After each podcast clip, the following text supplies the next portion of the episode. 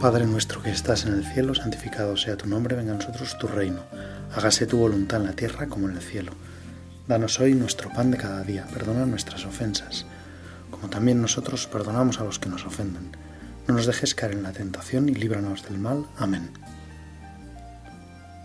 Hoy en nuestro rato de oración queremos pedirle a Dios Padre, a Dios Hijo y a Dios Espíritu Santo que nos ayuden a comprender una escena del Evangelio que puede parecer como algo diferente a lo que vivimos habitualmente, a lo que vivimos en nuestros días, pero que tiene un profundo significado para, nosotros y es eh, la multiplicación de los panes que narra Lucas, San Lucas, en el capítulo 9 de su Evangelio. Dice así el Evangelio.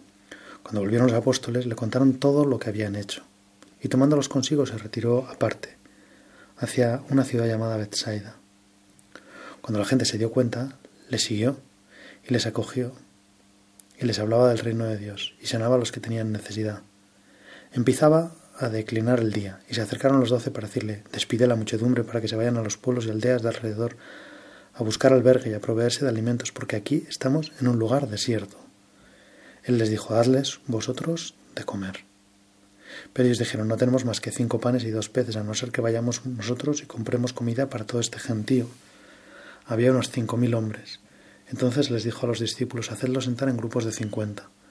Así lo hicieron, y acomodaron a todos, tomando los cinco panes y los dos peces, levantó los ojos al cielo y pronunció la bendición sobre ellos, los partió y empezó a dárselos a los discípulos para que los distribuyeran entre la muchedumbre. Comieron hasta que todos quedaron satisfechos, y de los trozos que sobraron ellos recogieron doce cestos. La verdad es que el Evangelio es muy escueto en lo que describe y siempre que en el Evangelio aparece alguna referencia al pan, podemos pensar que se está hablando de, de algún modo de la Eucaristía. Se nos está como preparando para, para la última cena, para el milagro mayor que Jesucristo hace, que es multiplicar el pan de su cuerpo, para que llegue a todos, para que sobren doce cestos, uno por cada apóstol. Cada apóstol pudo, de algún modo, recoger su cesto lleno de sobras, de todo lo que sobró.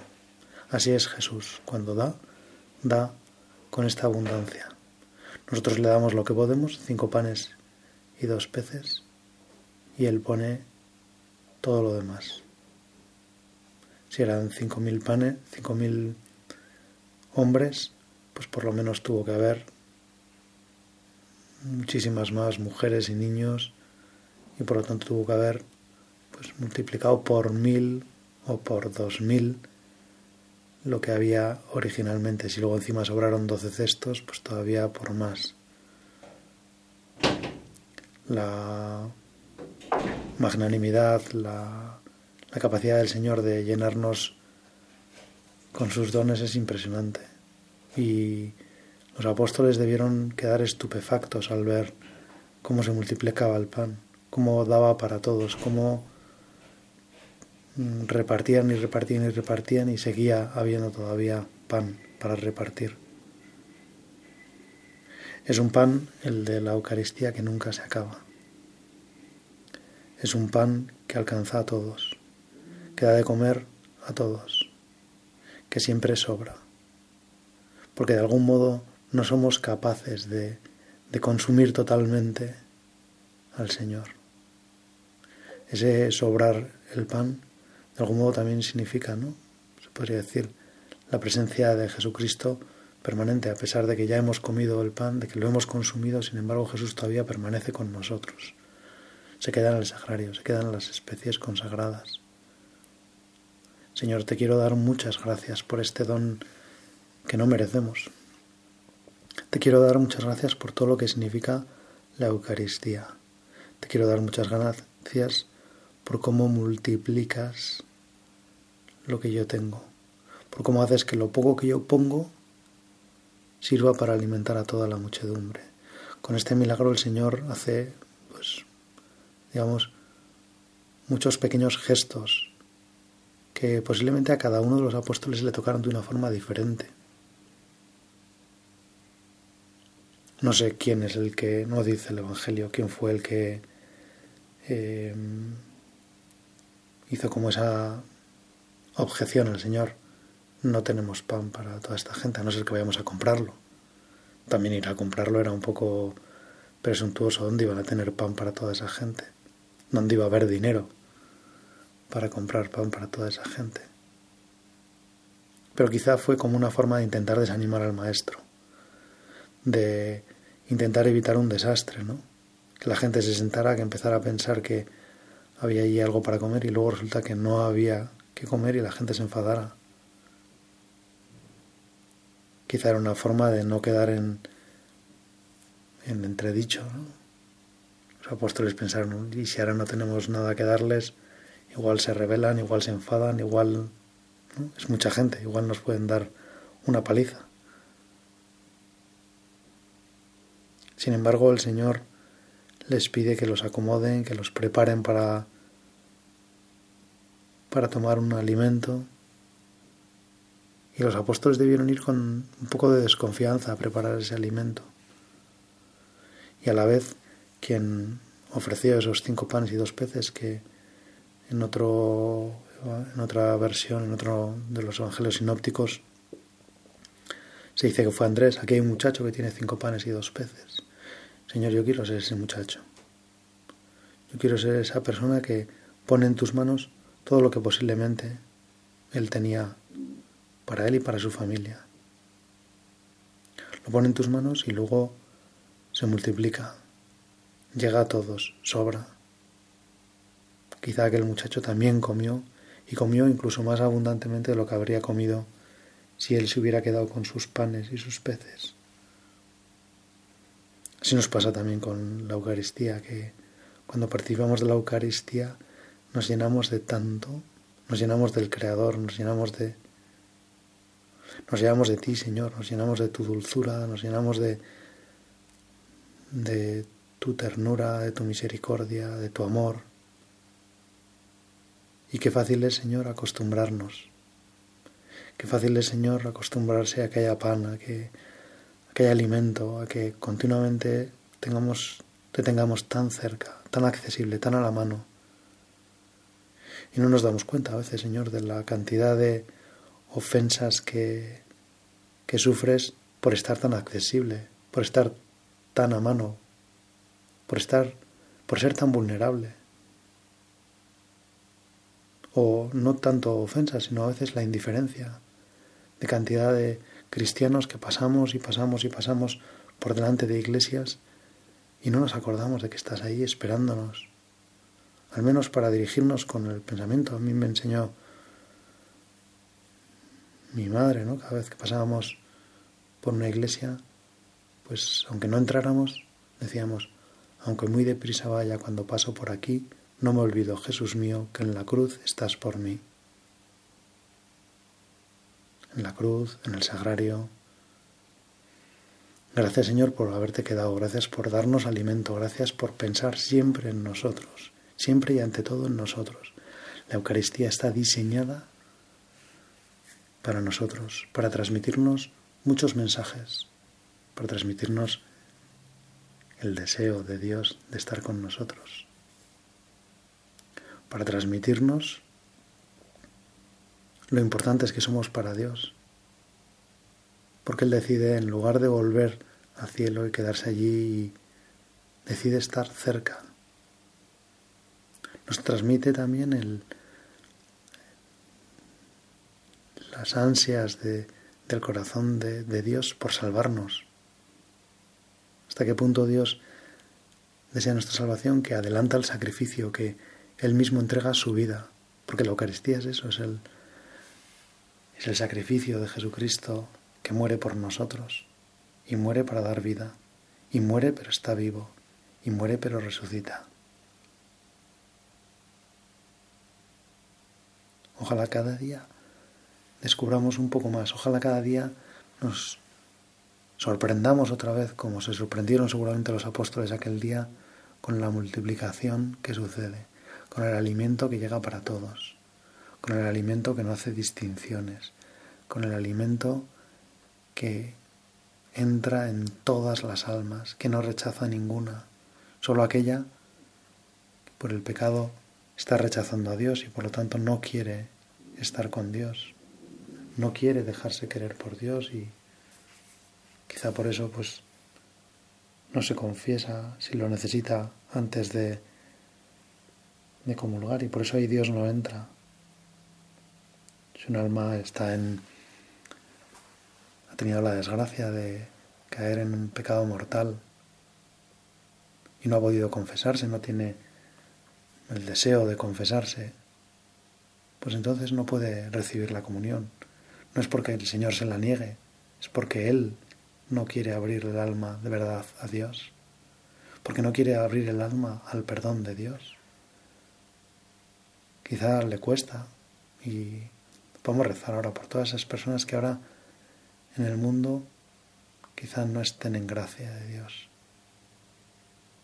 para que sientan la necesidad de volver a acoger a Jesucristo en sus corazones, para que tengan fácil acceder a un sacerdote y confesarse y volver a empezar y darse cuenta que no tiene sentido que nos desanimemos, que el hecho de que perder la gracia sea tan fácil el hecho de que Jesús no quiera estar en nuestra casa a la fuerza, pues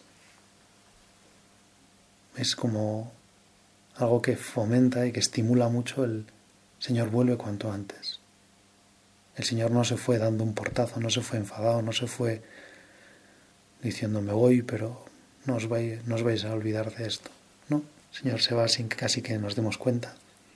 A veces nos pasa, ¿no? Digo, para cometer un pecado mortal hay que tener plena advertencia y perfecto consentimiento, pero, pero a veces nos pasa que ni nos damos cuenta ¿no? de lo que eso significa y, y del dolor que sufre el Señor porque nos ve padecer. A lo mejor en ese día, cuando todas esas personas estaban ahí reunidas, cuando pues a lo mejor algunas habían traído algo de, algunas más previsoras habían traído algo de comida y rechazaron el pan que les dio el Señor. Preferían su comida, preferían su pan, el pan hecho por ellos, el pan en su casa. Y no se dieron cuenta que no había otro pan tan bueno como el que hizo Jesús, como el que multiplicó Jesús.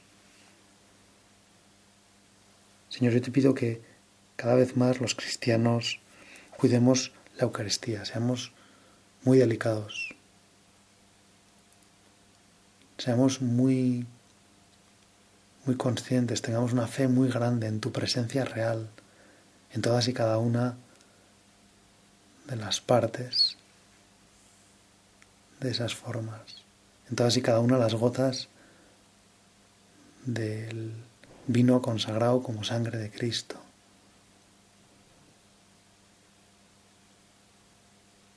Qué gozada, Señor, que seas tan cercano, tan natural, tan normal tan poco eh, impositivo, o sea, que no te impongas, que no que tu presencia no se haga como algo inapelable o incontestable, sino todo lo contrario. Qué fácil es no creer en la Eucaristía. Qué fácil es blasfemar. Qué fácil es tener un plan para el domingo que imposibilita acudir a misa. Qué fácil es excusarse en que no hay misa cerca de mi casa y,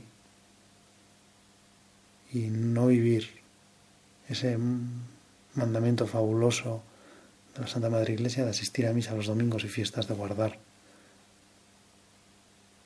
Y sin embargo, Señor, eso, todo eso solo nos hace como como desear quererte y cuidarte mejor. Pedirte ayuda, para eso también te has quedado en la Eucaristía. Te has quedado, Señor, para que nosotros tengamos alimento, para que nosotros no desfallezcamos en el camino, para que todos los días no nos falte esta comida fundamental, para que todos los días se nos vuelva a decir que Jesús muere entregado por nosotros que da su vida por nosotros, que vive para nosotros. En Siena, en la ciudad italiana de Siena, al norte de Roma, hay un, hay un milagro que ha sucedido y que a mí también me sirve para pensar en, en lo que sucede en la Eucaristía. Y es que en un momento determinado, pues hace bastantes siglos, no recuerdo en concreto si fue en el 16, en el 15 o, o más tarde, pero, pero vamos, varios siglos, hace varios siglos, pues alguien robó un, un copón de la, del sagrario de una iglesia.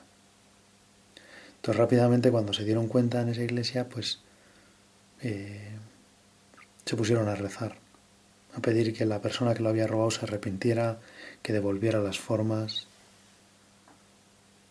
Y rezaron mucho y se ve que rezaron con fe, porque al poco tiempo, no sé si días o en ese mismo día, aparecieron las formas y en concreto todas las formas, porque por una casualidad el, alguien, no sé si el sacristán, el párroco o quién, las había contado al ponerlas en el en el copón y en el antes de imagino antes de consagrarlas y aparecieron todas esas formas.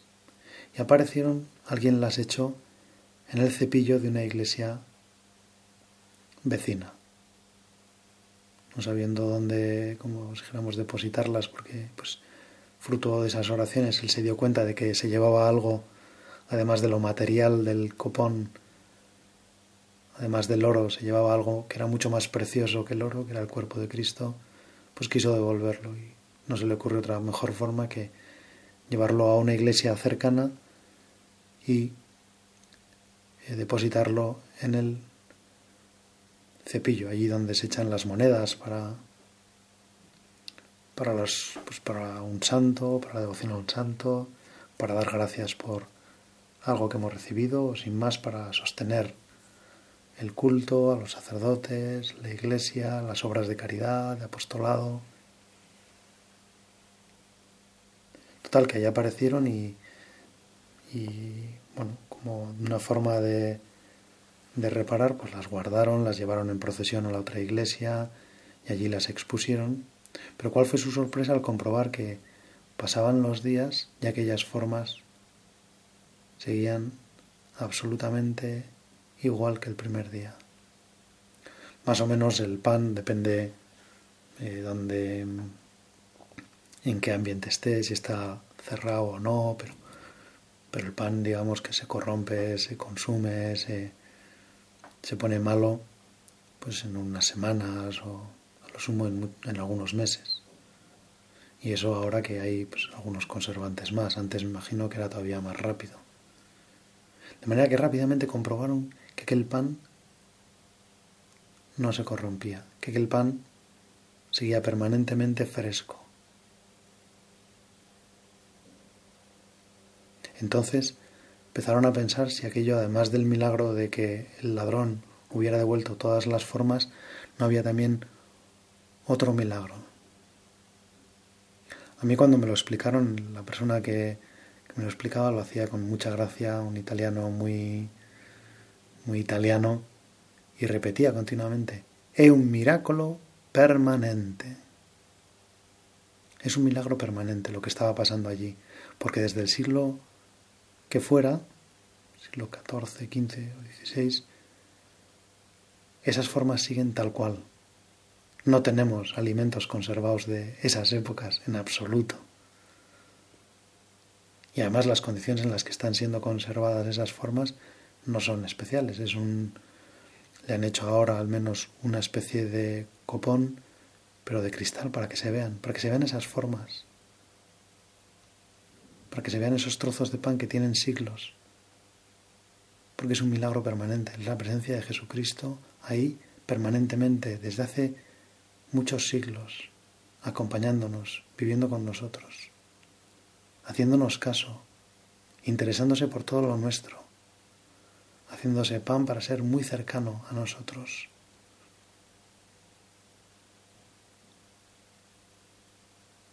Señor, que yo quiera de una cosa permanente nos cuesta más, ¿no? Y yo no lo había pensado. Cuando lo vi, dije, qué bonita la historia de cómo devolvieron, y ese es el milagro. Pero luego no me di cuenta que aquellas formas llevaban allí desde el siglo y que todos los días el Señor hace el milagro de que esas formas no sucumban a la ley de la naturaleza de la corrupción de los alimentos, de que la materia orgánica dura lo que dura. Qué gozada, Señor, que tu cuerpo esté vivo. Qué gozada que, que estés con nosotros de esa forma tan cercana. Qué gozada que te multiplique, Señor, para llegar hasta el último rincón, hasta el último pueblo, hasta la última persona, hasta el último enfermo, hasta el último moribundo. Y te pido ahora, Señor, por todos esos enfermos y moribundos que hoy recibirán la comunión y por los que no puedan recibirla, por aquellos que quizá no tienen un sacerdote cerca o no se han atrevido o no lo han pedido. Qué bueno es que animemos a los enfermos a pedir que les lleven la comunión. Qué bueno es que también los preparemos, que les ayudemos, que les demos los medios también para, pues, si necesitan confesarse primero, pero, pero Señor, ojalá que seamos también como estos apóstoles que repartían la maravilla, porque en nuestro caso, como pues, la mayoría no seréis sacerdotes, pues vuestra misión es como preparar las almas, animar y ayudar a los sacerdotes a que llevemos la comunión a, muchas almas, que estemos disponibles, que, que nos acerquemos para atender a las personas, para confesarlas, para que puedan recibir dignamente la Sagrada Comunión.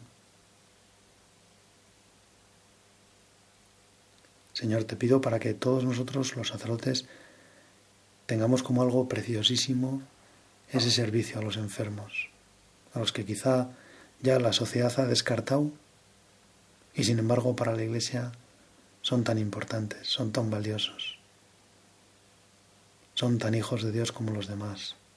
Merecen todo el cuidado, todo el acompañamiento, todo lo que podamos hacer para hacerles llevadero esos últimos momentos de su vida, o no tan últimos, si acaso fuera una enfermedad crónica. Gracias Señor porque nos dejas como tan claro que con la Eucaristía podemos llegar hasta cualquier lugar, que basta que tengamos la Eucaristía para que nuestra misión evangelizadora, nuestra misión apostólica también tenga todo el sentido. Porque si tenemos misas y lo ponemos todo ahí, pues entonces los frutos se multiplicarán como aquel día en aquellas llanuras cerca de Bethsaida, en aquel lugar desértico donde Jesús dio de comer a toda esa multitud, el Señor dará de comer a toda la multitud, a toda la humanidad. Pero para eso tienen que abrir su puerta a Jesucristo. Jesucristo no va a entrar como un ladrón, no va a entrar por la ventana, solo entrará por la puerta y si se le llama, y si se le pide, y si se le invita.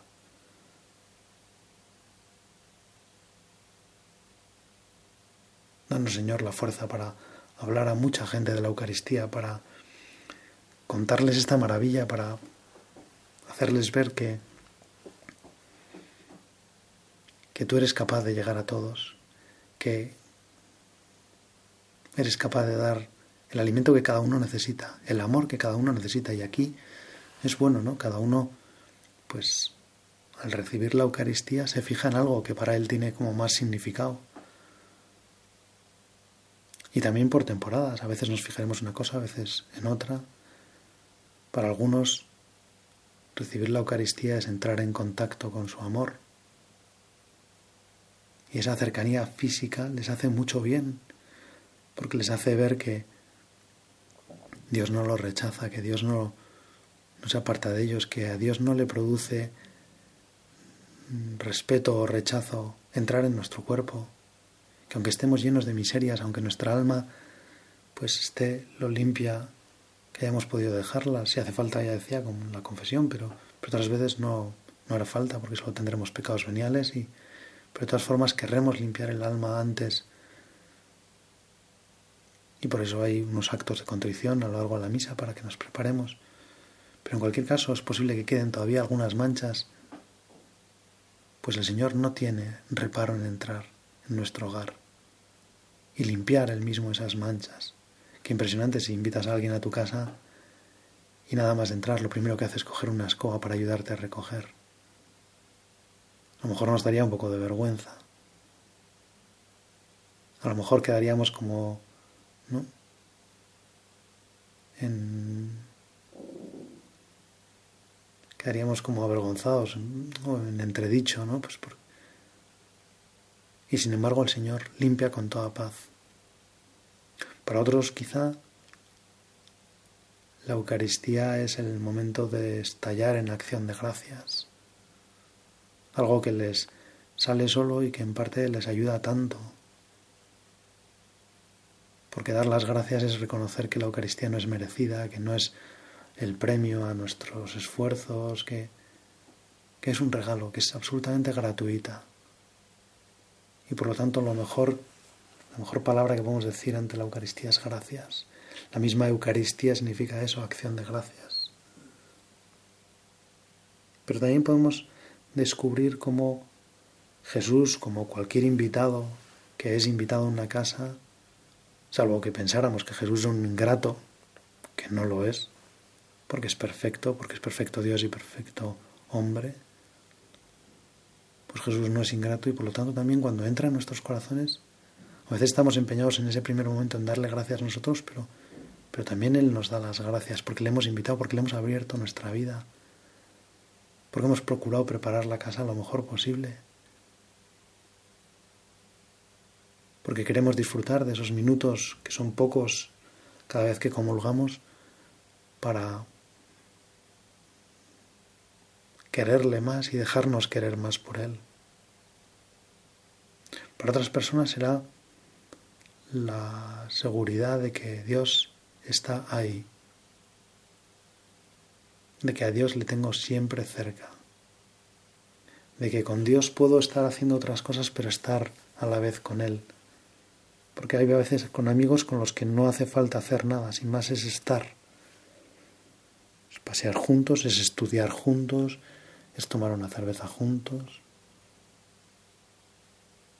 Gracias Señor porque estás, porque puedo ir al sagrario, porque está encendida la vela, porque sé que estás ahí, porque estás permanentemente en esas formas recuperadas en Siena. Para otras personas, pues recibir a Cristo será como el gran regalo. Y procurarán a lo mejor y les ayudará a pensar que cada día es diferente, que cada visita de Jesús es diferente. Que cada vez Jesús tiene también, además de traernos a traerse Él mismo, cada vez Jesús también nos trae regalos. Cada vez nos muestra cosas nuevas. Cada vez viene con más ilusión cada vez nos saluda como si no tuviera otra cosa más importante que hacer en todo el día, como si hiciera mucho tiempo que no nos ve. Cada vez nos trata con un cariño, una intimidad y una cercanía que nosotros nos sobrepasa, pero no nos abruma porque hemos aprendido a movernos en el ámbito de los regalos y sabemos que, que los regalos son eso, algo gratuito, Quizá también en el fondo nos pasa como a Marta que nos encanta recibir al Señor en nuestra casa, poderle servir. Y el Señor también viene a nuestra casa para ayudar. No me imagino al Señor que estuviera siempre, siempre, siempre dejándose servir. Seguro que ayudaría y eso en aquella época sería impensable que alguien se levantara de la mesa y que un invitado y además un hombre cogiera los platos y los llevara pues donde Marta y María los iban a recoger, donde los iban a limpiar, que Jesús ofreciera para barrer, que es inaudito, pero por ellas lo hizo encantado. A la vez que le, reconocería seguro a Marta y, y a quien le prestó la casa para la cena, la última cena y seguro que el Señor daría las gracias, que se haría cargo del trabajo que suponía alimentarle a Él y a todos los discípulos. Seguro que valoraría mucho los platos y comentaría y diría, qué bueno esto que nos has hecho. cómo me ha gustado. Y se interesaría por qué tipo de platos eran. Y... Vamos a pedirle al Señor que cada uno aprendamos a, a dejar que el Señor multiplique sus panes, que multiplique nuestras fuerzas, que multiplique nuestras acciones. Nosotros somos poca cosa, pero, pero Dios las multiplica. Las multiplica en parte en la Eucaristía, porque Dios añade a nuestro sacrificio el suyo. Madre mía, yo te pido que aprenda a disfrutar, a recibir, a gozar de la Eucaristía y que no pare de dar nunca gracias a tu Hijo.